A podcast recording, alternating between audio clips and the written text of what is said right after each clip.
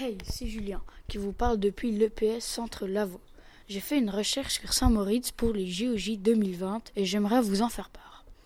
Pour commencer, sais-tu que le bobsleigh, la luge et le skeleton se déroulent sur la plus vieille piste existante, le Crestaren Déjà, il faut savoir où et quelle discipline aura lieu au JOJ.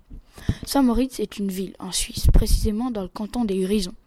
Cette ville a déjà accueilli deux fois les Jeux olympiques d'hiver en 1928 et en 1948, mais elle n'a jamais accueilli de JOJ. Comme discipline, il y a le bobsleigh, la luge, le skeleton et le patinage de vitesse. Pour le patinage de vitesse, il y aura un lac gelé où les concurrents s'affronteront.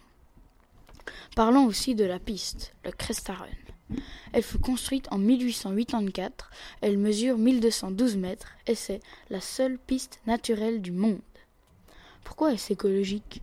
Parce que les 240 athlètes sont logés juste à côté de la piste, de luge et le lac gelé. Pas besoin d'utiliser des cars pour se déplacer. Il y a aussi un système de bus pour accéder aux compétitions. Essayez de les favoriser, comme ça ça fait moins de pollution. Voilà, c'était mes recherches sur Saint-Moritz et je vous dis au revoir et bon jeu